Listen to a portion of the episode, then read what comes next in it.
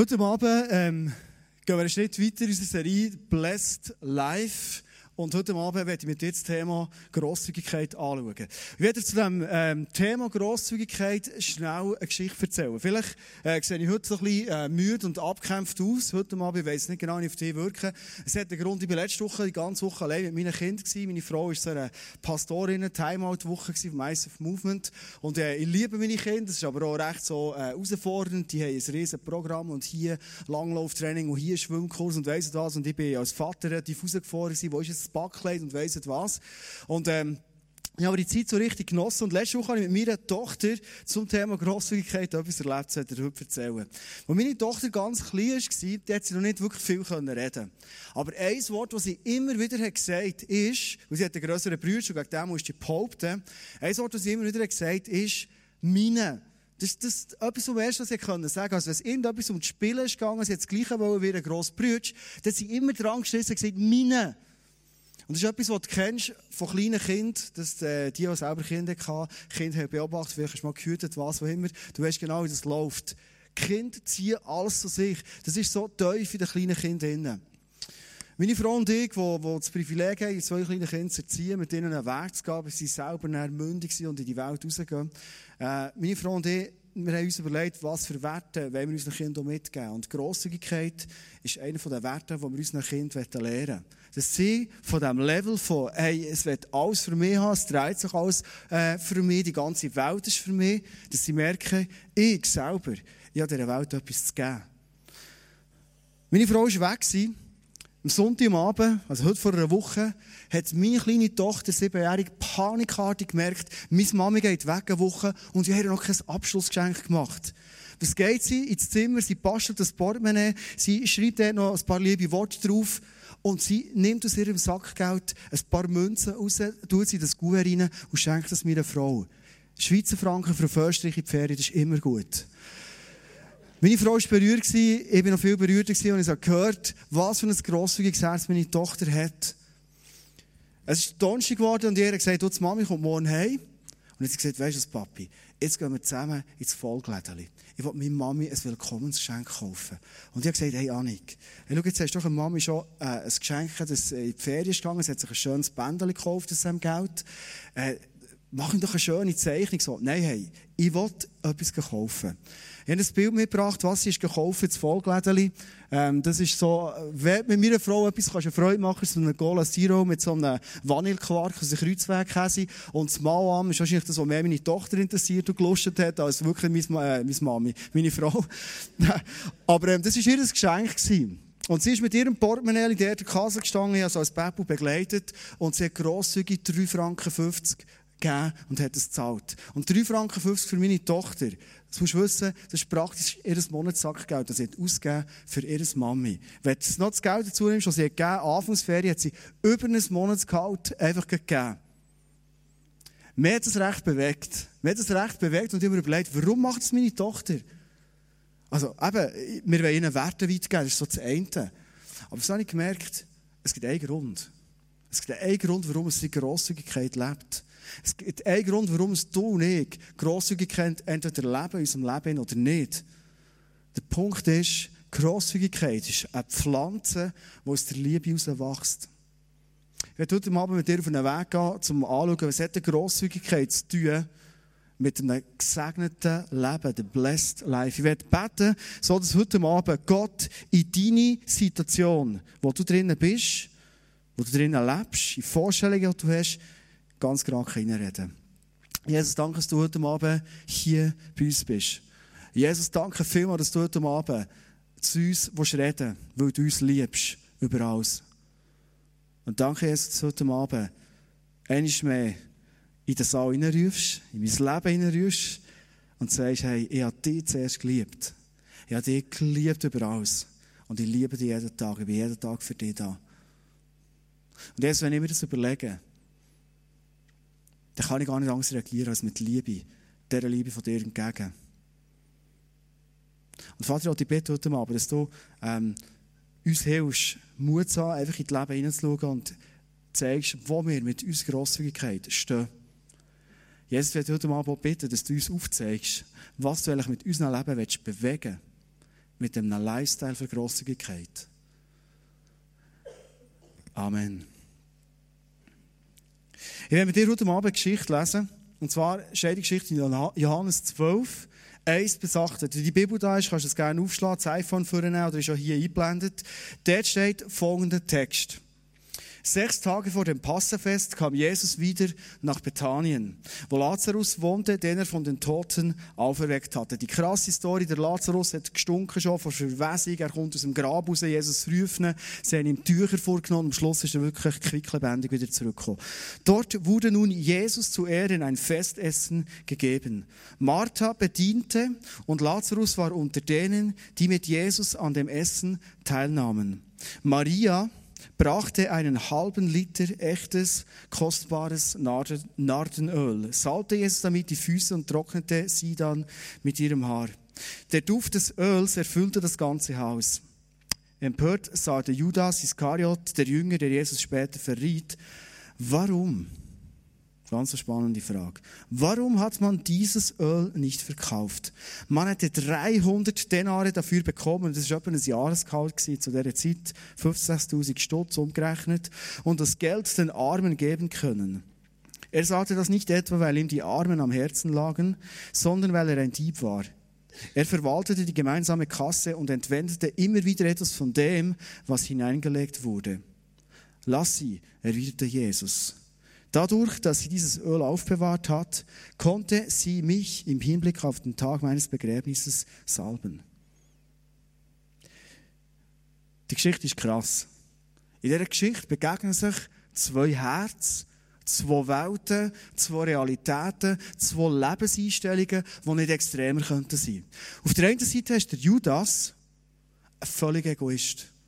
Ich verstehe es nicht ganz, warum es Jesus ihm Kasse hat gegeben also quasi die Einnahmen, die Jesus immer wieder generiert durch, durch, seine, durch, das, dass er Opfer hat bekommen, Leute ihm Geld geschenkt hat, warum es er ihm das Geld anvertraut. Ob schon Jesus hat gewusst, der Judas will ihn verraten. Und ich glaube auch, Jesus hat gewusst, dass der Judas der Geld rausnimmt. Das Geheimnis von Jesus, vielleicht bin ich mal im Himmel, es interessiert mich noch die Fragen, aber ich weiß es nicht, es war echt so. Gewesen. Der Egoist, der Judas, der zu seinem Geld, das ist aber gar nicht sein Geld, sondern das Geld von Jesus schaut und, und sich sehr bereichert, ob schon es gar nicht sein Geld ist. Nebendran haben wir eine Maria, die etwas macht, wo in Eisersprache nichts anderes heisst als mindblowing. Ein ganzes Jahresgehalt ausgibt, für dem Jesus die Füße zu waschen, ihn zu salben und mit ihren Haaren zu trocknen. So, Judas, der Egoist, Maria, nicht grosszügig, kannst du fast nicht sagen. Es ist eigentlich verschwenderisch. Also ich weiß nicht, ob du heute Abend hier sitzt und sagst, also, ey, versteht der Judas eigentlich? Eigentlich hat er recht. Also komm. Also das könntest du ja auch anders zeigen, irgendwie, dass, du Jesus gerne hast, dass, dass etwas gemacht hat mit deinem Leben. So krass verschwenderisch sein. Warum das? Jesus sagt, hey, lass sie sein. Es ist genau richtig, was sie macht. Ich möchte dir heute Abend drei Punkte anschauen. Und der erste Punkt von denen ist, für Grosszügigkeit zu leben, gibt es finden. Weiß nicht, ob du in deinem Leben oder im Zusammenleben mit Leuten schon so finden bist, begegnet von der Grosszügigkeit. Vielleicht ist es etwas, was dich persönlich auszeichnet, etwas, was du ganz bewusst leben sollst. Grosszügigkeit. Und du bist Leuten begegnet, Situationen begegnet, vielleicht Teile in deinem Leben begegnet, wo finden sie von dieser Grosszügigkeit. Das, was der Judas sagt, hey, man würde doch besser das Geld den Armen geben. Das ist eine Aussage, die ich oft immer wieder höre. Hey, das ist ja krass, was du machst. Oder was ich auch schon gehört habe, ist ja, hey, der ganze Aufwand, warum das? Hey, das kann man doch viel einfacher machen. Und was ist die Alternative zu dem einfach, also zu dem grossen Aufwand? Es ist etwas, wo, ja, es längt da, es ist ja auch zweckmässig. Aber es ist nie die Liebe dahinter, die die Person an den Tag legt, die jetzt kritisiert wird. Jesus sagt hier, ganz klipp und klar, er stellt es dar und hier in der Bibel steht es, die Aussage von Judas hat mit den Armen überhaupt nichts zu tun. Wenn es Judas wirklich um die Armen wäre gegangen, dann wäre er sicher bekannt gewesen, und es hat Stelle in der Bibel, wo es geheißen er hat Geld genommen, oder er hat Jesus gebeten und gesagt, komm, wir haben doch so viel Geld, geben wir es doch den Armen. Von dem steht nichts. Das Einzige, was steht, ist, er hat geklaut. Der Find von Grosszügigkeit ist ein egoistisches Herz. Und warum hat es ihn so gereut? Weil er genau gewusst, hey, von dem Geld, wo ich eigentlich im Verwalten bin, wenn man so verschwenderisch mit dem umgehen ich könnte mich nicht mehr so bereichern. Also es ist nichts anderes als um sich gegangen. Kennst du das? Oft, wenn ich Leute begegne, die mir sagen, ja, aber weisst, ähm, man könnte doch irgendwie das Ganze so viel einfacher machen, was auch immer. Mir fällt immer wieder auf, es sind Leute, die diesen Lifestyle von der Grosszügigkeit gar nicht leben. Es sind oft Leute, wenn ich mit ihnen rede, auf ganz Basissachen komme, wie zum Beispiel, wie gehst du mit deinem Geld, wie kannst du verschenken und, und, und. Wie kannst du aus Prinzipien, beispielsweise äh, ein Killer mit einem Zehnten unterstützen, merke ich Mal, das stellt es schon an. Oft ist unser egoistisches Herz dahinter und das ist der grosse, grosse Find von Grosszügigkeit. Gibt es Leute hier drinnen, die schon mal Immer so gegen Schluss vom Gottesdienst gehen also die Becher durchdrehen und die Kollekte wird eingesammelt. Gibt es Leute hier, die schon mal ähm, Geld haben, anstatt Rita haben rausgenommen? Wenn das schnell hurtig sehen, gibt es Leute? Okay, eins, zwei, so, ein paar wenige. Okay, nein, logisch nicht. Weil du weißt genau, dass Geld, das dort reinkommt, das gehört Gott. Das ist klar, für uns alle zusammen. Was mir staunt ist, dass wir oft als Christen Sachen, die eigentlich in der Bibel völlig klar waren, über Jahrhunderte klar waren, für uns aufs Mal nicht mehr klar ist. Und wir entwickeln Argumente, für das zu rechtfertigen, warum es nicht mehr klar ist. Und eigentlich sind wir an dem Punkt, wo der Find von Grosszügigkeit an unsere Herzenstür anklopft. Malachi 3, 9 redet Gott zu seinem Volk und jetzt mache ich einen Abstecher zu einem Find von Grosszügigkeit, wie es im Alten Testament beschrieben ist. Er redet zu seinem Volk und sagt, hey, Volk Israel, mit euch habe ich ein Problem. Und was ist das Problem gewesen? Ihr habt mir den zehnten Teil eurer Ernte nicht gegeben. Und ihr habt den Priestern ihren Anteil an den Opfergaben verweigert. Das ganze Volk betrügt mich, deshalb habe ich euch verflucht. Blessed Life, unsere Serie. Du und ich, wir haben immer wieder den Entscheid, stehe ich unter dem Segen, bin ich grosszügig? Lebe ich das? Gehe ich das Wagnis ein? Oder ich habe die andere Möglichkeit, wie es Gott hier beschreibt, er sagt, hey, du hast mir etwas zurück, ich kann dich gar nicht unter dem sagen, leben. Warum steht das so krass in der Bibel? Hast du schon mal überlegt, das, was du hast, dein Geld, deine Zeit, deine Talente, alles, was du hast bekommen, von was es kommt? Warum du überhaupt vielleicht Intelligenz hast, einen Beruf hast können lernen, dass du überhaupt äh, diese Möglichkeiten im Moment bist, die du hast. Das ist alles etwas, was dir geschenkt ist worden. Und ich glaube, heute Abend kann ich sagen, für dich drinnen ist wahrscheinlich klar, ist ein Geschenk, das Gott hat gegeben. Und Gott sagt nichts anderes als, ich beschenke dich und die ersten 10% von dem, was ich dir gebe, gib mir das zurück. Also die Frage dich und mir heute Abend ist gar nicht, ähm, wie könnte ich mit dem umgehen? Wie könnte man das genau machen? Ich könnte noch Gott fragen, wie ich irgendwie mit meinen Finanzen soll umgehen soll. Sondern ich habe zwei Möglichkeiten. Entweder gebe ich Gott zurück, was ihm eh gehört, oder ich stelle es für mich. Ich werde weiterfahren. Im Malachi 3,10 steht etwas und ich werde bei dem sagen, der Blessed Life, um das geht's, bleiben. Sagt Gott nämlich, ich, der allmächtige Gott, fordere euch nun auf, bringt den zehnten Teil eurer Ernte in vollem Umfang zu meinem Tempel, damit in den Vorratsräumen kein Mangel herrscht. Stellt mich doch auf die Probe und seht, ob ich meine Zusage halte. Denn ich verspreche euch, dass ich dann die Schleusen des Himmels wieder öffne und euch mit allem überreich beschenke. Ich liebe den Vers. Ich liebe die Zusagen von Gott, und er sagt, hey, fang die Glauben ganz einfach so an leben. Prüf mich, fordere mich raus, schau, ob es funktioniert. Gerade wenn es um Finanzen geht, kannst du Gott auf eine ganz spezielle Art herausfordern und schauen, ob der Segen wirklich aufgeht. Oft bei anderen Sachen ist es noch schwierig, das zu messen. Warum, warum bin ich jetzt gesegnet oder nicht? Äh, hätte ich das schon schon, was, was auch nicht. Aber gerade bei den Finanzen kannst du es extrem gut messen. Ich werde dir am Schluss ein paar Beispiele erzählen, die ich selber erlebt oder von Leuten habe gehört Ich werde zurückkommen zu der Geschichte. Judas und Maria. Der zweite Punkt ist, Maria hat nicht nur Grosszügigkeit gelebt, sondern sie hat verschwenderische Grosszügigkeit gelebt. Und offenbar ist verschwenderische Grosszügigkeit etwas, das nicht nur Maria hat auszeichnet, sondern es hat immer wieder Situationen gegeben in der Bibel, wo Leute verschwenderische Grosszügigkeit gelebt haben. Der David hat umgerechnet, unsere Zeit umgerechnet, 21 Milliarden in Tempo hineingegeben. Wahrscheinlich sagst du, gut, er war König, der hat Stütz gehabt, easy, nicht so Sache. Ich finde es doch 21 Milliarden finde ich nicht schlecht. Es gibt ein anderes Beispiel. Arme Witwe kommt in Tempo rein, sie gibt zwei kleine Geldstückchen und das ist alles, was sie hatte. Sie hat all in gemacht und hat alles gegeben. Und Jesus hat gesagt, wer hat mehr gegeben? Sie hat am meisten gegeben, alles, was sie hat. Vom Salon lesen wir, er hat über tausendmal geopfert. Von Jesus lesen wir, er hat über 1000 Flaschen Wasser in Wein verwandelt, umgerechnet unsere Zeit. Also die verschwenderische Grosszügigkeit, wenn du die Schöpfung anschaust. Meine Tochter sagt mal, Papi, kann mir das gar nicht vorstellen. Jede Schneeflocke ist anders, das geht ja gar nicht. Wenn der Frühling jetzt kommt, all die Blumen kommen, es ist Grosszügigkeit, es ist verschwenderisch. Es ist etwas, was sich wie ein roter Faden durch die Bibel durchzieht. Wir haben letzten Sonntag, und ich werde ganz, ganz kurz auf das zurückkommen, weil ich glaube, es hat eine Schlüsselposition in einem gesegneten Leben. Wir haben letzte Sonntag ganz kurz angeschaut, was Mammon ist. Wir haben gemerkt, Mammon ist ein Geist, der die und mich, und den kennen wir alle zusammen, ich kenne ihn auch, der die und mich immer wieder zurückhalten in das Segen hineinzukommen, das Gott versprochen hat. Wenn ich die Bibel anschaue, dann sehe ich oft, wie Gott durch die Bibel gesehen, manchmal mit uns Menschen so wie mit Stufen ist vorwärts gegangen. Im Alten Testament hat er gelebt und hat es ähm, vorgegeben von dem Zehnten.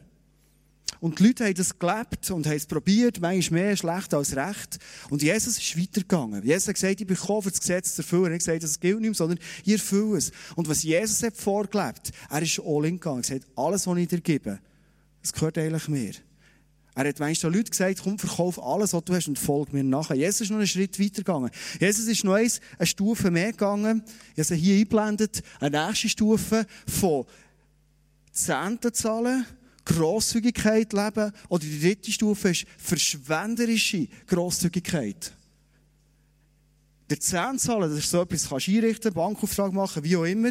Gaben geben über einen Zehnt aus, das ist etwas, was Glauben braucht. Und verschwenderische Gaben geben ist noch ein Level weiter. Was ich spannend finde, wenn ich mein Leben schaue, wenn ich manchmal mit Leuten im Gespräch bin, ist, die erste Stufe ist oft die Stufe, wo viele Leute gar nicht drüber kommen. Weißt du warum? Ich glaube, in dieser ersten Stufe wird der Fluch vom Mann gebrochen. Wenn du die erste Stufe gemacht hast, das ist oft die zweite Stufe, viel einfacher. Die dritte finde ich noch viel einfacher, weil du hast Erfahrungen gemacht, dass du in ein Segensgebiet bist reingelaufen, wo Gott dir gibt, was du gar nicht hast gedacht, dass es möglich wäre.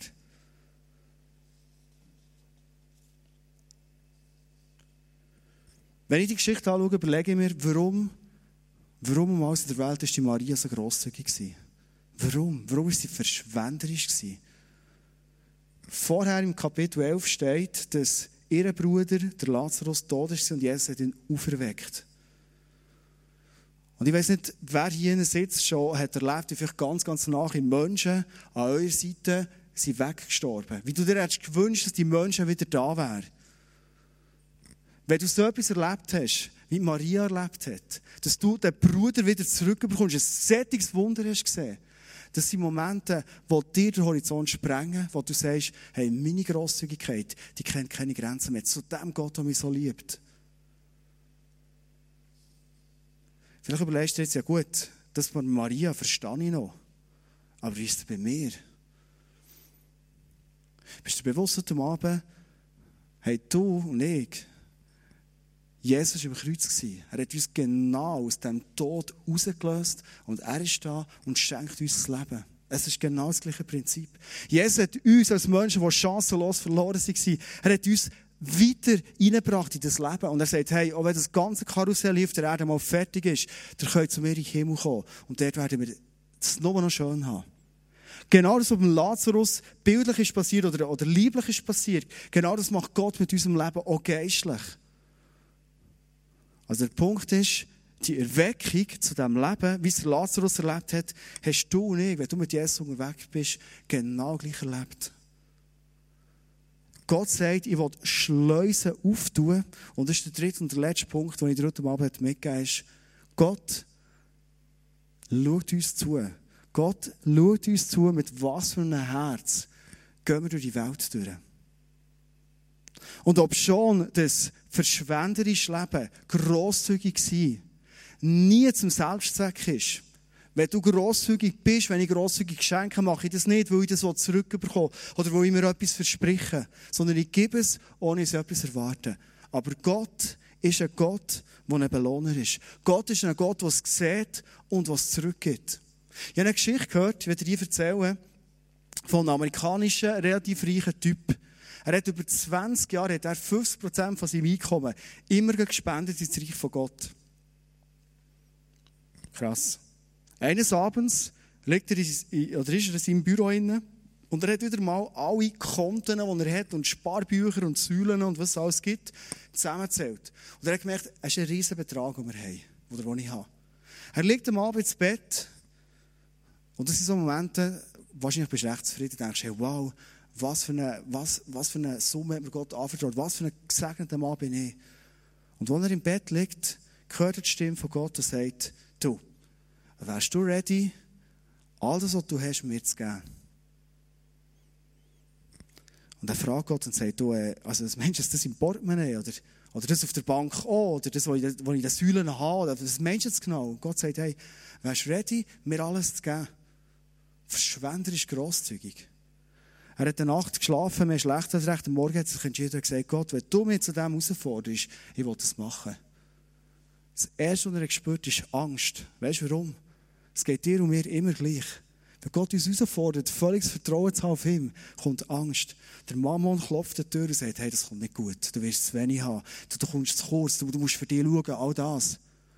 Am Morgen steht er auf und sagt, hey, ich habe einen riesen Spass gehabt und hat das gemacht. Hat alles investiert. Er hat weiter geschäftet und das ist Ende Jahr passiert. Am Schluss von dem Jahr hat er all die Konten, die er investiert hat, hat er am Schluss doppelt so viel drauf gehabt, wie er Anfangsjahr hatte, den er gespendet hat. Gott ist ein Gott, der sieht, wie du deine Grosszügigkeit lebst und Gott ist ein Gott, der ein Gott ist vor Liebe. Und wenn er merkt, dass du ready bist, die Welt zu beschenken, dann wird er dich selber beschenken, so dass noch viel mehr kannst sagen kannst. Das war ein finanzielles Beispiel. Du kannst das umsetzen in deine Talente, die du den Menschen verschenkst, in Ressourcen, in Zeit, in Aufmerksamkeit, in Komplimente, in Anerkennung, was auch immer. Wenn mein Herz ready ist, grosszügig zu sein, werde ich von dem Gott im Himmel grosszügig wieder beschenkt. Als ich die Geschichte gehört habe, ist mir so ein eigenes Beispiel gekommen. Da geht es nicht mehr um Millionen, es geht nur um ein paar Tausend Stutz. Für einen Lehrling tönt das viel, ich weiss. Ähm, Anfangsjahr haben meine Frau und ich uns überlegt, wir haben endlich wieder mal ein bisschen Geld auf der Seite gehabt und endlich wieder mal gemerkt, wir könnten wieder Leute beschenken. Vorher haben wir ein paar Jahre gehabt, als es recht so eng war. Aber es hat auch gefällt, Gott hat Wunder da. Das ist immer spannend. Und Ende Jahr haben wir gemerkt, eigentlich haben wir Geld zur Verfügung, aber gar nicht damit gerechnet haben. Und wir haben uns überlegt, wie können wir andere Menschen beschenken. Und wir haben beide den Eindruck gehabt, wir wollen das Geld geben auf Afrika. Und mittlerweile ist es gleich noch so ein grösserer Betrag gegangen. Wir haben noch ein bisschen gebetet und am Schluss haben wir den gleichen Betrag und wir haben gespendet. Es ist Ende Jahr, ein Jahr später, du bekommst Kontoauszüge von der Bank und ich habe etwas gemerkt. Als ich meine Buchhaltung so privat überflogen habe, ist genau das Doppelte von dem Betrag, den wir Anfangsjahr gespendet haben, ist mehr reingekommen in diesem Jahr. Aus verschiedensten Quellen. Aber schon, als wir ein klares Budget hatten und denken, es kommt, es kommt nicht so viel rein, ist mehr reingekommen. Und als ich das gesehen habe, dachte hey, warum habe ich Anfangsjahr nicht mehr gespendet? Wäre ich noch cool gewesen. Da hättest du jetzt noch mehr, oder? Gott ist ein Gott, der ein Belohner ist. Ich werde zum Schluss das Wort grosszügig auseinandernehmen. Weil ich glaube, dass Gott heute Abend zu dir und zu mir ins Leben redet und sagt, Grosszügigkeit ist da, weil ich mit deinem Leben, mit deinen Möglichkeiten etwas Grosses machen was für die Welt ein riesiger Gewinn ist. Grosszügig hat das Wortteil gross drin und hat das Wortteil zügig drin. Und als ich mir das so überlegt, als ich die Message vorbereitet habe, habe ich gemerkt, hey, das ist genau das, was ich für das leben will. Ich liebe es, mit Gott zusammen können, gross träumen und gross denken und gross planen. Ich liebe es, wenn ich sehe, dass Gott zügig drin ist in meinem Leben. Ja, die Message im City West, das ist unser neuer Raum, den wir dort haben, falls Gäste heute Abend da sind, es nicht so kennen vorbereitet. Und als ich so in diesem Raum sitze, so ein bisschen bequemen Stuhl zurücklegen, merke ich auf einmal, dass Gott sagt, hey, weißt du was? Weißt du eigentlich, warum dass ich euch ausgerechnet diesen Raum gegeben im City West? Ich habe überlegt, der Raum war extrem lang schon ausgeschrieben. Ich habe immer wieder ein Foto angeschaut und dachte, hey, der sieht so scheußlich aus, da drinnen kannst du nicht gehen. Ich habe gar nicht überlegt, dass es ja noch Schreiner gibt, die aus einem scheußlichen Raum einen wunderschönen Raum machen können. Das habe ich nicht gewusst. Jetzt weiss ich es. Und ich habe das Gefühl wie Gott redet und sagt, ihr seid in ein riesiges Gebäude hineingegangen du siehst es hier hinten. Ihr habt einen kleinen Raum eingenommen, in euch etwas anvertraut. Und ich werde euch herausfordern, als Leute vom ISF Thun, die dort ein- und ausgehen, dort drinnen leben, in diesem kleinen Raum in Grosszügigkeit leben. Letzten Donnerstag, als wir zuerst als Team zusammen waren dort, habe ich gesagt, ich träume davon, dass in diesem Haus innen mehr als ein Kilo da drin ist, ein krasses Licht für all die Leute, die drinnen arbeiten, ein- und ausgehen. Ich will, dass die Leute, die reinkommen in den Raum, mal die Nase reinstrecken, dass die reich beschenkt werden. Ich will, dass wir grosszügig leben zu diesen Menschen, sie mit Liebe und Kaffee und Güte und das alles dazugehört, beschenken. Weil ich glaube, dass es nicht ein Zufall ist, dass Gott uns so einen Raum hat. In einem Haus, das mitten in der Stadt ist. Und vor allem in einem Haus, wenn ich es anschaue, wo ich so gemerkt habe, wow, eigentlich ist das ein Haus, das man noch ein bisschen ausweiten könnte. Und gell, jetzt fange ich ein bisschen an, gross zu träumen. Gell, jetzt fange ich vielleicht ein bisschen an spinnen und du als ähm, äh, erfahrener ähm, Schweizer denkst jetzt, ja gut, jetzt äh, stopp mal, oder? Aber ich nehme jetzt heute Abend wirklich meine bescheidenen Zeichenkünste vor. Ich zeichne mal als ein Beispiel, und du kannst ein x Beispiel nehmen in deinem Leben. Ähm, nehme ich das ich nehme grün, grün ist die Farbe für Hoffnung und zeichne wahrscheinlich noch besser. Und zeichne hier das City West, das Gebäude. Wir sind irgendwo da so im dritten Stock, so ein kleiner Raum sind wir innen. Haben den bekommen, sieht wunderschön aus. Und so habe ich gemerkt, hey, wie könnte mit Grosszügigkeit, wir reden immer davon, wir wollen die Stadt erreichen, wir wollen für die Stadt da sein, wir wollen die Leute von der Stadt beschenken. Wie könnte mit Grosszügigkeit, mit dem Geschenk, das Gott uns gegeben hat, so viel mehr möglich werden? Ich liebe es immer wieder zu merken, wie Leute schon nochmal, wenn wir diesen Raum haben, haben angefangen denken und haben überlegt, hey, diesen Raum könnte man brauchen, zum Beispiel für, ich will dort Tanzstunden geben. Ich will dort Leute beschenken. Andere Leute gesehen, wir gehen raus auf die Straße, wir gehen Leute beschenken, mit Leuten ins Gespräch und wir laden sie dann ein in die West und wir wollen einfach für sie da sein und ihre Geschichten zulassen. Und wenn sie offen sind und reden, sie erzählen wir von Jesus, logisch. Wir haben als Büroteam gesagt, hey, hier soll ein Ort von der Liebe sein und Wertschätzung und Grosszügigkeit. Wer hier die Türschwelle übertritt, der soll gesegnet sein. Für das gehen wir. Und so habe ich überlegt, unten im Keller sollten wir eigentlich gleich mal einen Bandraum haben. Es gibt immer mehr Bands, immer mehr Leute, die proben wollen. Wir sind hier langsam ein bisschen eng im Burgsaal. Wir sollten hier einen Bandraum haben. Und so habe ich mir überlegt, hey, was ist eigentlich die Not vor heutiger Zeit? Gäbe es nicht Möglichkeiten, wo wir grosszügig sein können und die Möglichkeiten, die wir haben, anderen Leuten Zugang machen? Ganz viele Kinder gehen raus auf die Straße. Die beschenken Leute, die gehen zu den Ausländern, die gehen zu den Trögeln, was auch immer. Finden das alles super. Und ich habe Gott gefragt, als ich im Büro gesessen hier und habe Gott gefragt, für was willst du uns rufen? Mit was können wir als Kinder der Not in der Welt begegnen? Und das habe ich gemerkt, du, ist nicht oft so, so Familie, Working Poor sagt man denen, ähm, die, haben, die haben drei, vier Kinder, die wollen das Beste für ihre Kinder, aber es liegt aufs Mal nicht drin, ein Kind in einen Schlagzeugunterricht zu schicken. Es liegt nicht drin, das lernen, Gitarre zu spielen und, und, und, in eine Tanzstunde gehen, was auch immer. Hey, wie wäre das? Wir würden hier nicht nur einen Bandraum einrichten, sondern wie wäre das, wenn Leute in der Kirche Mal sagen, weißt du, ich kann Schlagzeug spielen und ich fühle mich ready und parat, jemanden zu unterrichten. Und die Person sagt, ich glaube an Gott, der mir den Auftrag gibt, grosszügig zu sein. Ich nehme einen Tag frei, einen halben Tag frei. Und ich fange an, Leute, die es nicht vermögen würden, Unterricht zu bieten, jemandem einen Traum zu ermöglichen, der sonst keine Chance hat, das zu machen. Ich habe mir so überlegt, hey, wie wäre das, wenn wir merken, der Raum hier ist viel zu klein, wir müssen mehr Räume haben.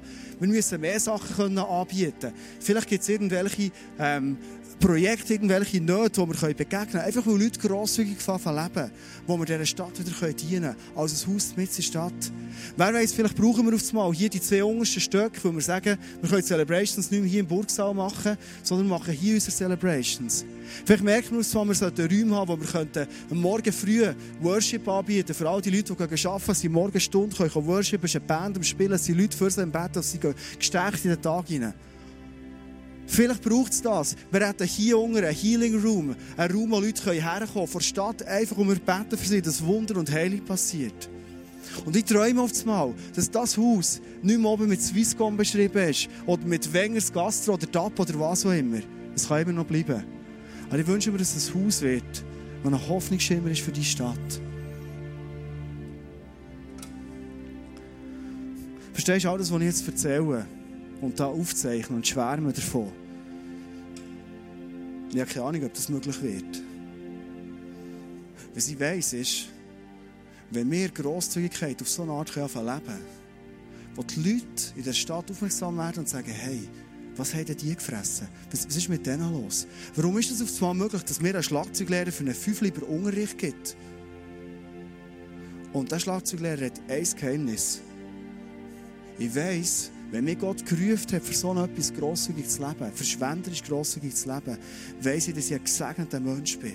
Und wenn ich unter dem Segen stehe, gibt es nichts Größeres, als unter dem Segen zu bleiben und ich andere Menschen beschenken. Das ist ein Killenbeispiel. Das ist ein sehr, sehr ein, äh, aktuelles Beispiel von uns. Aber ich werde einladen, heute Abend das auf dein Leben zu beziehen. Und zu überlegen, wo ruft dich Gott in etwas hinein, wo du für die Welt einen krassen Gewinn kannst sein Wo du den Geist von Mammon auf die Seite legst und sagst, egal, ich mache den mutigen Schritt, wo ich grosszügig auf die Welt beschenken die Welt, die Jesus so dringend braucht. Ich werde zum Schluss beten. Ganz konkret, ähm, du Gott die Frage anstellen, hey Gott, wo forderst du mich raus, grosszügig zu leben?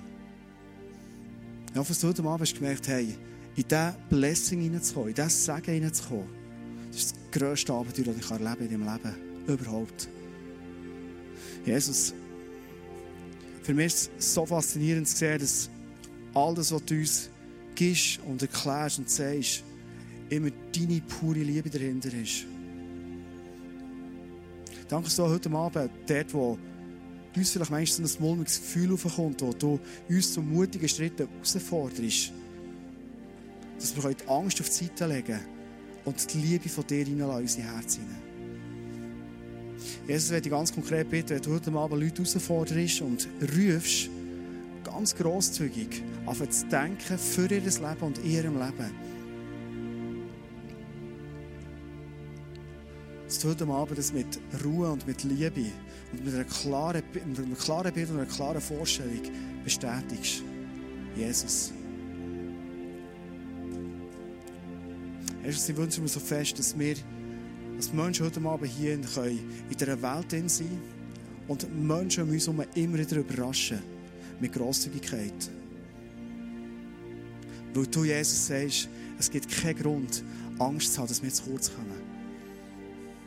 Danke, Jesus, dass du heute Abend sagst, wenn wir verschenken, wenn wir sogar manchmal ein bisschen verschwenderisch sind beim Verschenken, danke, dass du das siehst. Und dass du mit Liebe reagierst, nämlich mit Sagen. Jesus, für mich ist so ein riesen Privileg, heute Abend zu wissen, du willst dein Reich bauen mit uns auf der Welt. Und es ist so krass, dass wir in all diesen Männern mit dir unterwegs sein können. Und danke, dass du heute Abend redest und uns Sachen zeigst. Und danke, dass du uns heute Abend herausforderst zu Schritten, dass du der bist, der schlussendlich die Rechnungen zahlen wird. Dass du der bist, der sagt, auch heute Abend in unser Leben hinein, ich werde dein Versorger sein. Ich werde die Schleusen vom Himmel auftun und zu dir schauen. Wenn du mutig mit mir unterwegs bist. Und Jesus, ich liebe es, mit dir unterwegs zu sein, Jesus. Amen.